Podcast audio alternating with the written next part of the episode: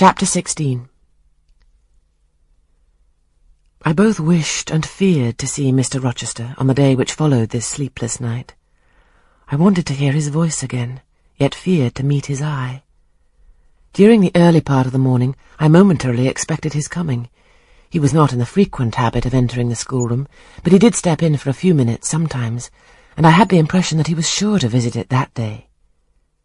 But the morning passed just as usual. Nothing happened to interrupt the quiet course of Adele's studies. Only soon after breakfast I heard some bustle in the neighbourhood of Mr. Rochester's chamber, Mrs. Fairfax's voice and Leah's and the cook's, that is John's wife, and even John's own gruff tones. There were exclamations of, What a mercy master was not burned in his bed! It's always dangerous to keep a candle lit at night. How providential that he had the presence of mind to think of the water jug. I wonder he waked nobody. It is to be hoped he will not take cold with sleeping on the library sofa, etc.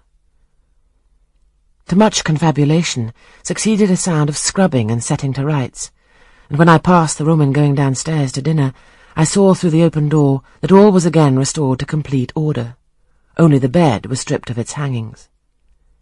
Leah stood up in the window seat, rubbing the panes of glass dimmed with smoke. I was about to address her, for I wished to know what account had been given of the affair but on advancing I saw a second person in the chamber, a woman sitting on a chair by the bedside and sewing rings to new curtains. That woman was no other than Grace Poole.